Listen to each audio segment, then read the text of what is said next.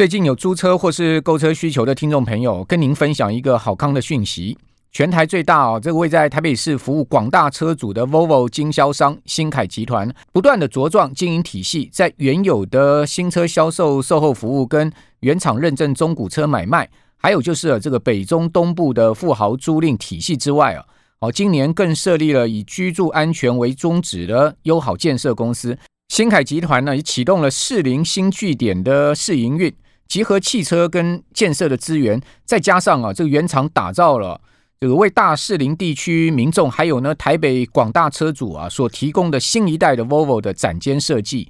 那这个新的展间呢，也包括了新车的展售，还有呢售后检修以及租赁的服务。那当然，为了迎宾呢，目前每个月啊都有针对新车还有售后租赁这些方案呢做了不同的优惠。那也欢迎大家到新凯汽车来预约参观。哦，另外呢，为了庆祝 Volvo 四零展示以及服务中心的试营运呢，哦，现在来到了四零据点赏车，而且呢，完成任务啊，就会赠送限量的礼物。那至于说啊，那这个任务到底是什么？呃，详情可以到新凯汽车的官方粉丝团来查询啊，或是点击 Podcast 资讯栏的连接的网址哦。九八新闻台 FM 九八点一财经一路发，我是阮慕驊。我们现在改到脸书上直播，听众朋友，您上脸书可以看到我们的直播画面啊，去搜寻一下九八新闻台了。哦，呃，顺便也可以 download 一下本台的 app。好，那这一段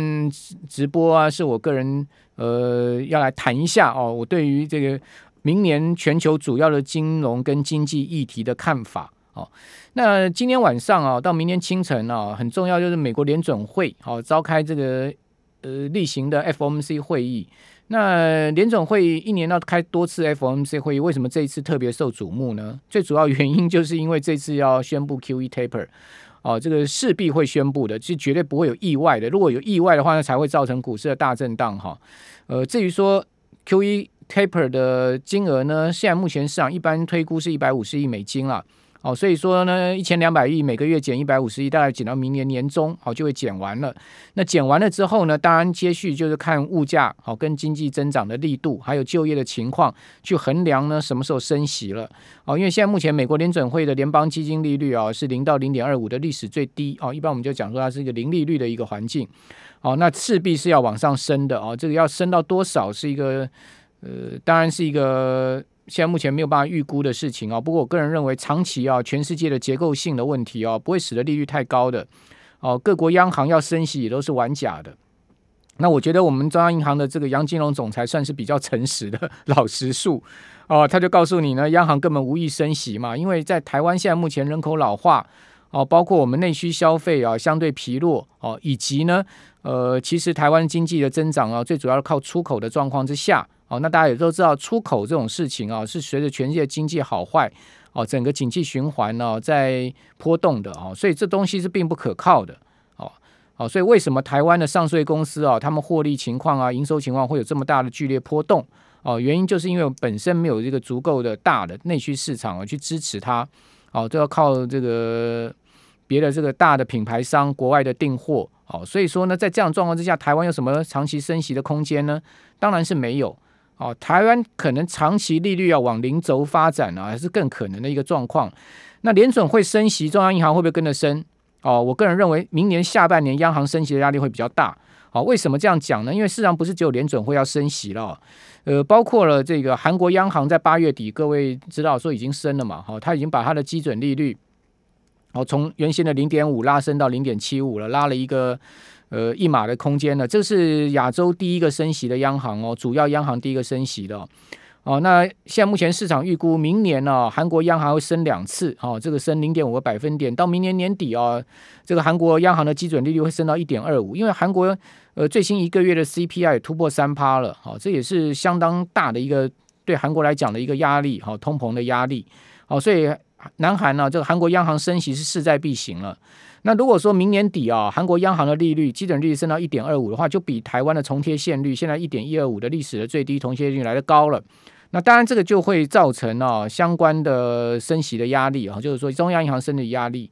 啊，这里说中央银行升息，除了考量邻国的基准利率以外，哦，它其实也要考量物价啦，好，整体就业的情况啦，好，包括呃整个通膨的情况各方面，它都要去做综合的考量了。哦，所以说也不是只有考量韩国的的情况。那当然，如果联准会如果在明年中哦开始启动升息循环的话，那势必也会对央行啊造成升息一定的压力了。哈，这个是绝对的哈。哦，只是说呢。你说啊，台湾真的要升息啊？这个央行要把利率拉高，好，现在一点一二五的利率要拉到多高呢？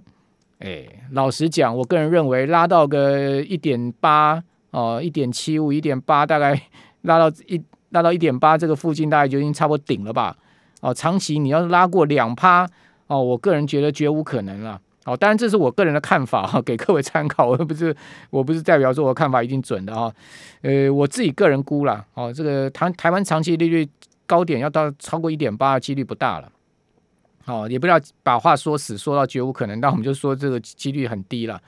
哦，那当然长更长期，如果再一次景气循环下来，然后这个全世界经济又出现了大的危机啊，衰退的问题啊。那央行再把利率降到一点一二五之下，好，我们讲说重贴现率降到一点一二五之下的可能性也不是没有哦，哦，所以说在这样的状况之下呢，呃，其实长期利率，我觉得全世界各国央行要升息是很假的，这是一个假议题哦，不会是一个真实的长期利率要上升的一个呃真实的情况。为什么这么说呢？因为没有条件嘛，全世界人口越来越老化，哦，然后呢，经济增长的幅度越来越慢。哦，那包括各种结构性的问题越来越多，哦，政府负债、家庭负债、个人负债的情况越来越高，你说谁愿意见到利率高呢？是不是？哦，这个所以说在这样状况之下，利率越低越好嘛。哦，这个各国央行大家心里也是这样的一个打算嘛。哦，拿石头砸自己的脚，那不就是超级大傻瓜吗？把利率拉上去，让政府财政的压力更大，有这么笨蛋的人吗？哦，当然没有这么笨蛋的人嘛。